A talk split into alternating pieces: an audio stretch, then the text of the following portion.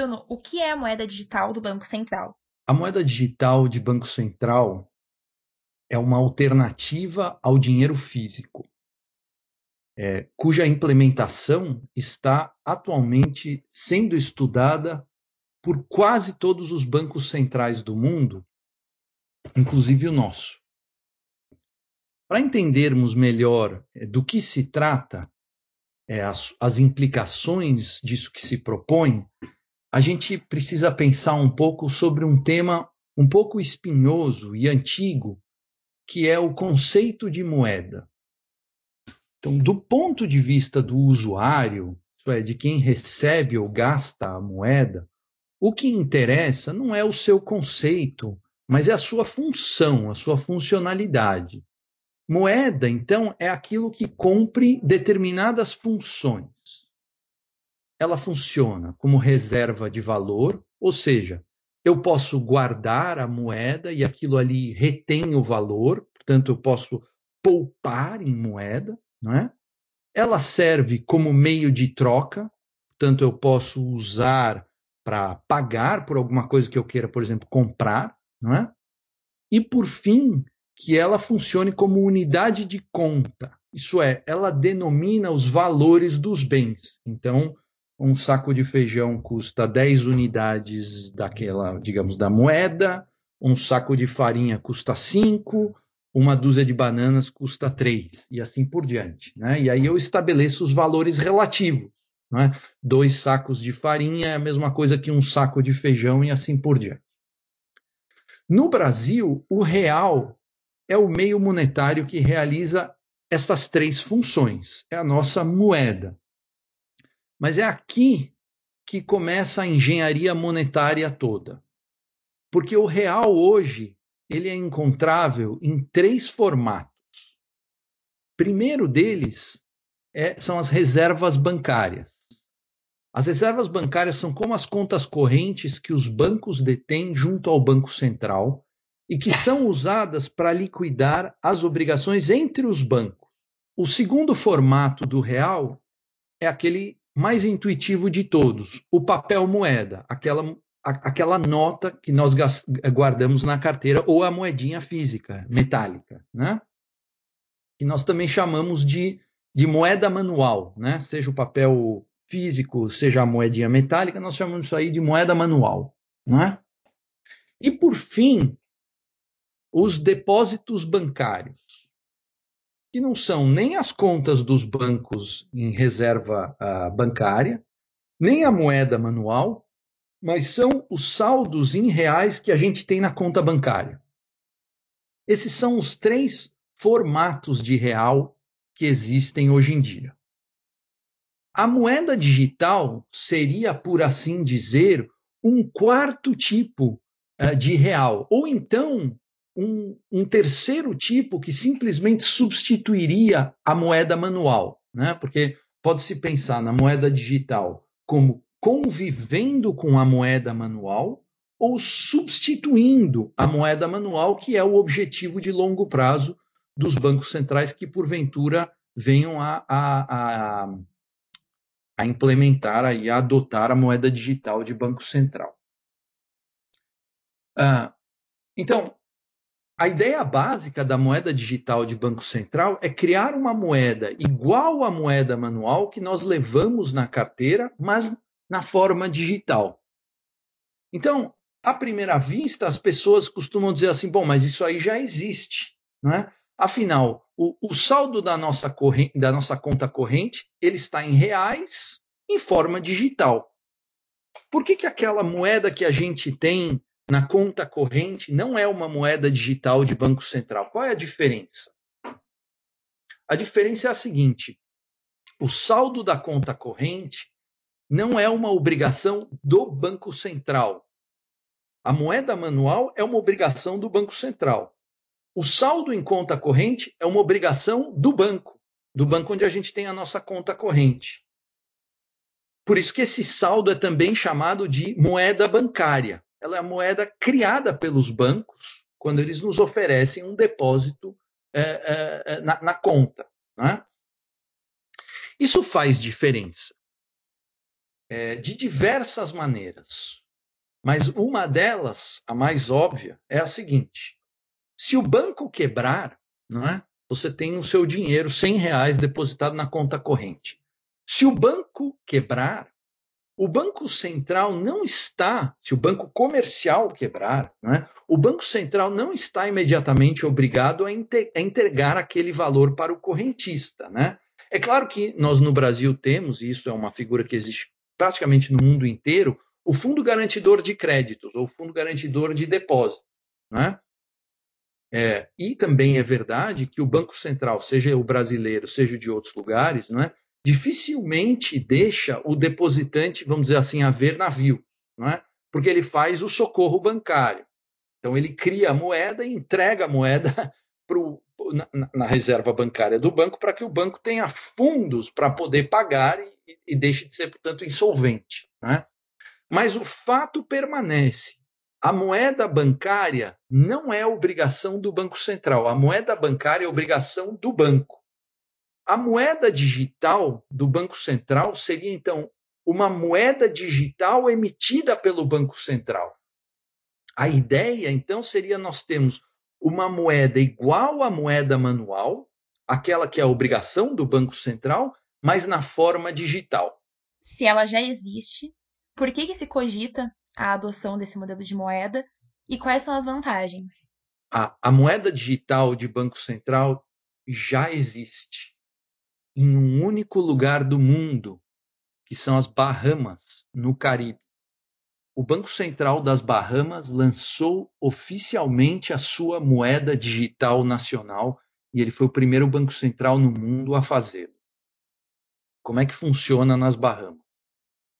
Então, as pessoas acumulam essa moeda digital no seu telefone celular, em, em uma carteira digital, né? aquilo que a gente chama de e-wallet. Né?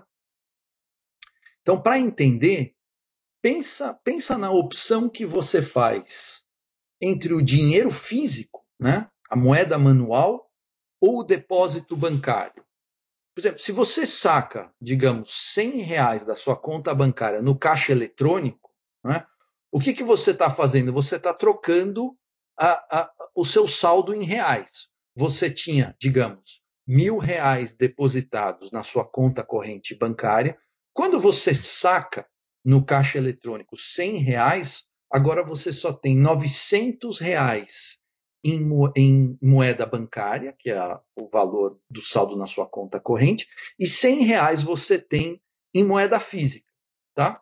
Nas Bahamas, então, é a mesma coisa, com uma diferença, que é o seguinte: a pessoa pode ter esta unidade é, é, em moeda nacional, não é? Em via digital em vez é, de moeda bancária.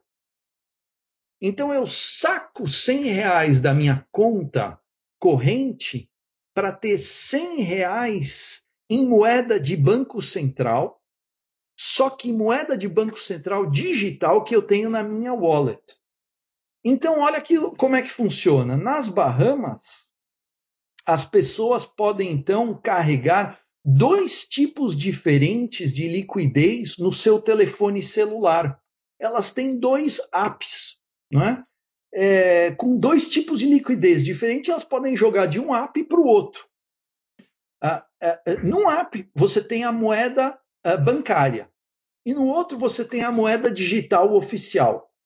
E as pessoas podem, até um certo limite, trocar o dinheiro da carteira para a conta bancária instantaneamente. É, ou seja, ela, elas não podem ainda, né, como na forma que está funcionando atualmente nas, nas Bahamas, elas não podem converter grandes quantidades de moeda bancária em moeda digital de Banco Central. Mas quantidades menores elas podem, não é? Porque as coisas vão sendo implementadas gradualmente. Né?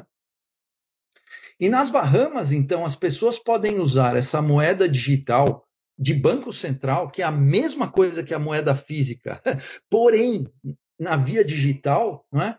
É, digamos, com qualquer comerciante que tenha também uma e-wallet é, no, no, no, formato aprovado pelo Banco Central lá das Bahamas.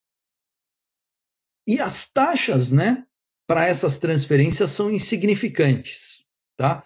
É, para valores menores, as taxas são zero, e para valores muito altos, aí tem uma, uma pequeníssima taxa, é, como eles implementaram lá nas Bahamas. Agora, então tudo parece muito simples, né? mas tem um, um, pulo do gato, né? É, é, assim. Uma característica importante nas Bahamas, este é o pulo do gato, esse é o onde a, a coisa se torna muito diferente quando você tem a moeda digital de banco central. É o seguinte, é que para cada uma unidade monetária que o banco comercial recebe em nome de, usuário, de um usuário, esse banco comercial precisa ter uma unidade monetária depositada no Banco Central das Bahamas. Então, por exemplo, você tem ali um, digamos, um dólar das Bahamas na sua conta, na sua e-wallet de moeda digital. Aí você vai na, na padaria e compra um pão, vamos supor, por um dólar das Bahamas, e aí você vai e transfere via app aquele um dólar para o app da padaria. Então, na conta do. do e, e aquele um dólar vai ficar numa conta corrente em moeda digital no banco comercial lá das Bahamas, certo? Mas aí o que, que acontece? O banco comercial precisa recolher ao Banco Central das Bahamas um dólar e deixar depositado é, corresponde, que, que, portanto, corresponde àquele depósito, vamos dizer, do dono da padaria, né? ou da própria padaria. Tá? Então, é, é, o que acontece é o seguinte: é, é mais é exatamente, não, não exatamente, é muito parecido com o que chegou a acontecer em alguns momentos durante a nossa hiperinflação aí no Brasil, nos anos 80, não é? em que havia 100% de recolhimento compulsório sobre os depósitos. Né? Então, de cada 100, sei lá, cruzeiros né, que o banco recebia por conta do depósito para um correntista, ele tinha que recolher esses 100 cruzeiros para o Banco Central. O, o tema aqui é um pouquinho técnico, tá? mas o resultado prático é o seguinte: nas Bahamas, ao contrário, veja só, de todos os demais países do mundo, ao contrário de todos os demais países do mundo, os bancos não mais criam dinheiro, não existe mais moeda privada nas Bahamas, não existe mais criação monetária privada nas Bahamas. É, e lá, portanto, acabou aquilo que tecnicamente se chama de reserva fracionária, que é justamente a criação privada de dinheiro pelos bancos comerciais. O que se comenta é que muitos países estejam testando modelos parecidos. Né? Uh, não se sabe exatamente, não se tem informações muito seguras sobre o que está sendo testado na China, né? mas o que se comenta é que na China se esteja cogitando de um modelo parecido. E muitos outros países têm iniciativas parecidas. O próprio Wall Street Journal, na edição de ontem, é, reporta que a França está planejando lançar um piloto em pequena escala de alguma coisa mais ou menos parecida com isso. Então, é um tema que está na ordem do dia para todos os bancos centrais. A pergunta é, se completa, então, com a, a, segunda pergunta que você me fez, né? Que vantagens isso traz? Por que criar esta, esta moeda digital de Banco Central? Qual é o problema do sistema atual? Né? Há diversas vantagens que se costuma é, associar a essas moedas digitais de Banco Central. Eu vou listá-las, tá? Primeiro, o formato digital reduz uma porção de custos de armazenamento e transporte. É, esses são altos, né? Quer dizer, tem aqueles carros fortes que precisam transportar dinheiro para lá e para cá, né? São uma parte relevante do custo operacional dos bancos e esse custo, obviamente, é sempre repassado ao usuário. Né? E para nós brasileiros, convém notar, inclusive, que esse transporte e armazenagem de, de dinheiro físico é, ele está ligado à criminalidade e até letalidade no Brasil. Por exemplo, teve essa, esse episódio horroroso em Criciúma, mas em outras cidades também, né? É, de assalto a esses galpões de depósito de dinheiro físico. Então, se nós migrarmos para um modelo em que a moeda digital elimina a moeda manual, né, é, não daria mais para roubar é, cédulas, né, por exemplo. É claro que a criminalidade vai migrar para alguma outra área, né, mas enfim, o fato é que esse tipo de roubo não dá mais para fazer. Bom, a digitalização da moeda de Banco Central é, poderia também reduzir os chamados custos de transação das operações financeiras, né, as fricções nas transferências de pagamentos é, e de dinheiros de uma maneira geral. É, e isso poderia, esse aumento do que se chama de, poderia chamar de eficiência transacional, né? o termo é um anglicismo meio horroroso, mas essa, essa maior eficiência transacional poderia gerar menores custos e tarifas para os usuários.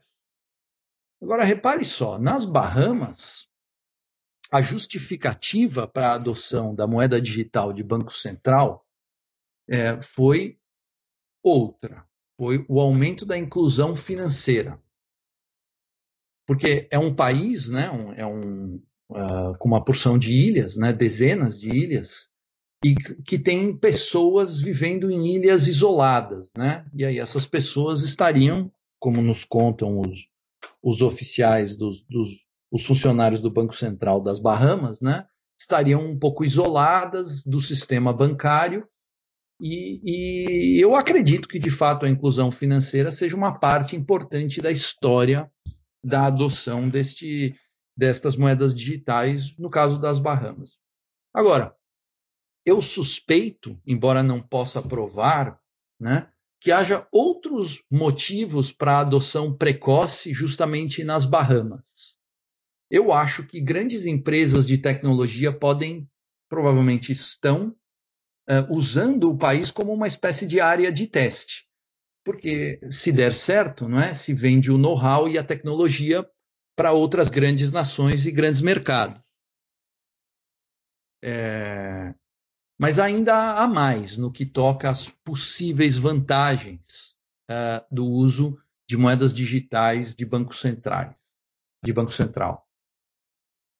Uh, por exemplo, alguns analistas falam em aumento da eficiência do dispêndio do governo, não é? Porque seria mais fácil acompanhar então a trajetória de cada real dispendido pelo governo e se pode inclusive programar o dinheiro, já que ele está na via digital, né? aquilo que às vezes se chama de smart money. E isso, portanto, pode instrumentalizar uma série de outros, é, de outros, uh, de outras, enfim, trocas e ferramentas, tá? Agora, a história do, do dinheiro digital de Banco Central tem também um componente geoestratégico muito importante que diz respeito à competição monetária internacional. É, como se sabe, hoje em dia o dólar é a moeda de reserva internacional. Para o, o, o comércio internacional, as empresas, as pessoas, os países, enfim, todos é, desejam, aliás, precisam poupar em dólar, precisam acumular dólares. Por outro lado, a hegemonia do dólar hoje está em questão, seja por conta dos problemas internos dos Estados Unidos, problemas políticos, autoendividamento e por aí vai, não é? seja por conta da ascensão da China. Não é? Então, sobre a hegemonia do dólar, hoje param algumas dúvidas. Não é?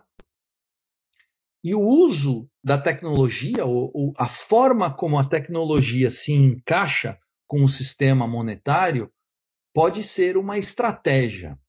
Seja uma estratégia das moedas concorrentes, o euro e o ien, que não são lá grandes concorrentes, mas principalmente o renminbi, né, ou yuan chinês, que é um, um potencial concorrente importante, né?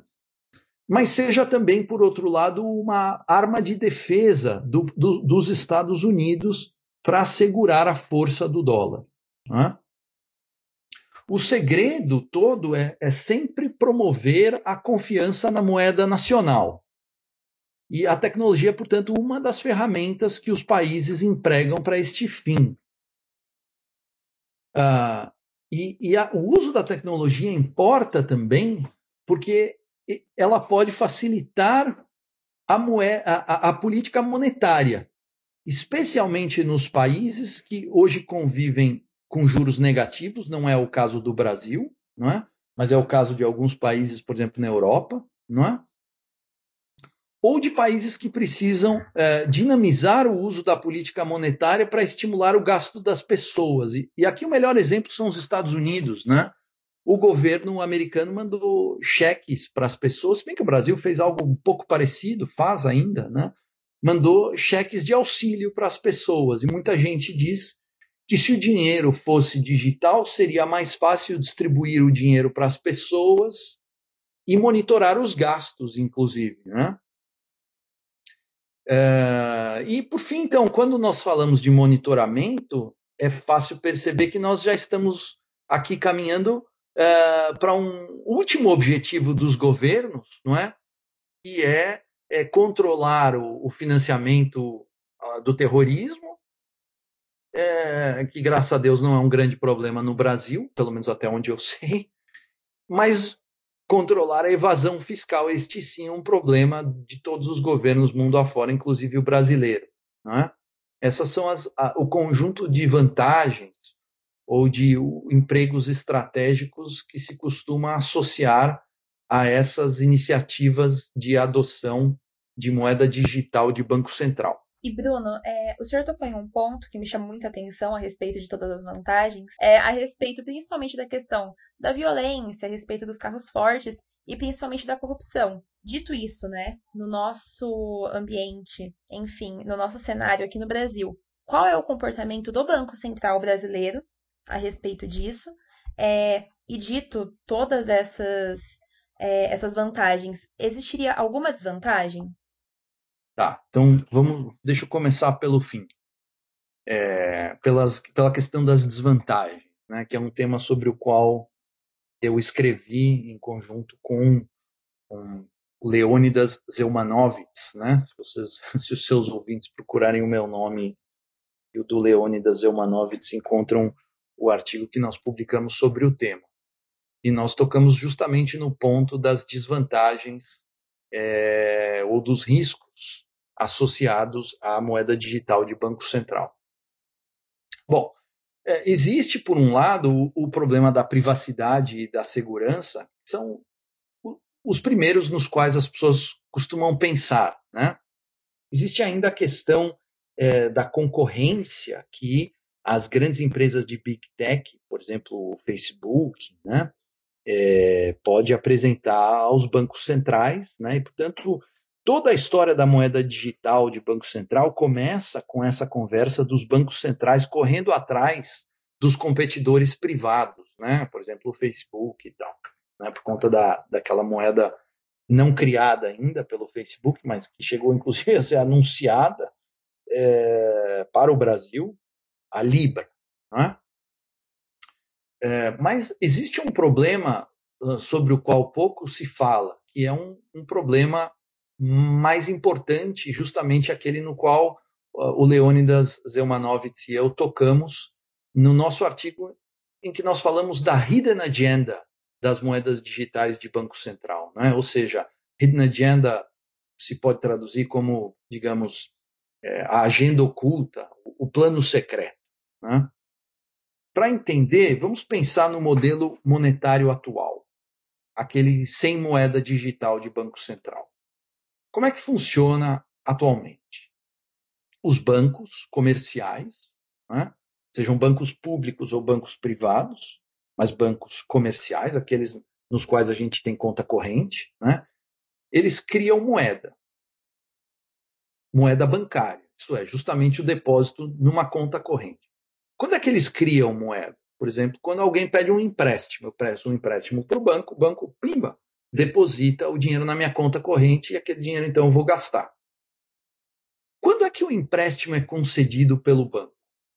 O empréstimo é concedido quando há um julgamento, uma avaliação da parte do banco de que o devedor tem condições de pagar. Não é? Ou seja, a moeda é criada para uma finalidade lucrativa. E, portanto, em certo sentido, uma finalidade eficiente. É? As moedas digital de banco, digitais de Banco Central, elas, elas, na prática, aumentarão o poder dos bancos centrais para criar moeda com fins políticos. É, grosseiramente falando, para dar uma, uma intuição aqui para o nosso ouvinte, não é? seria como transformar os bancos centrais em grandes bancos de desenvolvimento. Né? Grosseiramente falando, seria como transformar o Banco Central num grande BNDES, né? em parte. Qual que é o nome disso? O nome disso é repressão financeira, que é a, a, a alocação monetária politicamente orientada pelos governos, dessa vez pelos próprios bancos centrais. Alguns ativistas, né, é, talvez um pouco ingênuos, é, enxergam aí uma oportunidade para se atingir fins políticos nobres, justiça social, financiamento da economia verde e por aí vai. É... E, e, como é que isso funcionaria? Né? Fazendo uma analogia, seria transformando os bancos comerciais em repassadores de dinheiro orientado politicamente, né? o que hoje é feito, por exemplo, pelos finames do BNDES. Então, os bancos centrais repa, perdão, os bancos comerciais repassam uh, o, o dinheiro disponibilizado pelo BNDES, desde que o, o repassatário, isso é, o tomador, né, é, apresente, enfim, uma série de, de, é, é, de, de, documentos provando que o dinheiro será destinado para tais e quais fins. Né? Então, o que as moedas digital de, digitais de Banco Central permitem na prática é que os bancos comerciais virem grandes repassadores de Finame é, na economia mundo afora. Né? Nós, no Brasil, conhecemos bem o tema da repressão monetária. E, e o seu histórico é de alocação para amigos do rei, né? E, e, parte do nosso histórico de desgoverno monetário. Então, neste artigo, o, o, a mensagem né, é, minha e do Leônidas é que talvez esta agenda esteja simplesmente sendo cada vez mais esposada mundo, a, mundo afora, e esse é um caminho muito arriscado. Não é? é por isso que a relação dos bancos comerciais com esses modelos de moeda digital é sempre muito reticente. Né? E, por outro lado, é por isso que as big techs estão de olho. Agora, você me pergunta qual que é o, o comportamento do Banco Central é, brasileiro. Então, é, o, a gente precisa colocar aqui o comportamento do Banco Central num contexto um pouquinho maior, né? que é o seguinte: as moedas digitais de Banco Central, ao que tudo indica, elas estão vindo. Os bancos centrais estão estudando assunto. Às vezes só estudando conceitualmente, mas cada vez mais já promovendo testes, né, projetos piloto. Então, esse é cada vez menos um tema teórico e cada vez mais um tema prático. Só para se ter uma ideia, tem uma pesquisa recente do BIS, que é o Bank of International Settlements, é uma das dos órgãos eh, multilaterais sediados na este não nos Estados Unidos, mas na Suíça, que congrega os bancos centrais mundo afora, né? E, e 10% dos bancos centrais no mundo dizem que é provável, likely, provável que eles emitam moeda de Banco Central uh, digital nos próximos três anos. Uh, e 20% dizem nos próximos cinco. Ou, se não for exatamente essas, esses dados, é algo muito próximo disso. Né? Então, o Banco Central brasileiro está estudando o assunto. Até onde eu sei, a decisão do Banco Central brasileiro é de aguardar e de apostar as fichas no PIX, e essa é, na minha visão, uma postura correta. Porque o Pix, ele atende a praticamente todas as vantagens que se pode atribuir a uma moeda digital é, de Banco Central, especialmente no que toca aos problemas mais imediatos no Brasil, que são de inclusão financeira e competição bancária. Né? O Pix é uma ferramenta adequada para lidar com esses problemas. Ele segue o esquema que hoje vigora na China, em muitos outros lugares, como no Quênia e por aí vai, não é? que é o de criar moeda eletrônica, não moeda digital, mas moeda eletrônica, não é? é, é, é, é que é, é, enfim, é um, uma unidade representativa de um depósito bancário mesmo, de um depósito bancário de moeda privada, não é? A curiosidade brasileira, na minha leitura, é que é, o esquema do Pix foi feito pelo Banco Central. E, ao contrário, por exemplo, da China, do Quênia, de muitos outros lugares, né, é, é, nós no Brasil fizemos com a autarquia pública, não é? O governo que fez. Enquanto que na China, no Quênia, em muitos outros lugares, quem fez foi a iniciativa privada, né? Por que é que nós no Brasil não conseguimos fazer com os provedores privados? É uma boa pergunta. Talvez indicativa de quão envenenada é hoje a relação entre o governo e os bancos, né? Embora seja uma relação também de muita simbiose ela não é puramente envenenada, mas é uma relação muito difícil, né? Mas, por outro lado, e essa é a boa notícia, ela parece sugerir que o Banco Central tem competência técnica suficiente.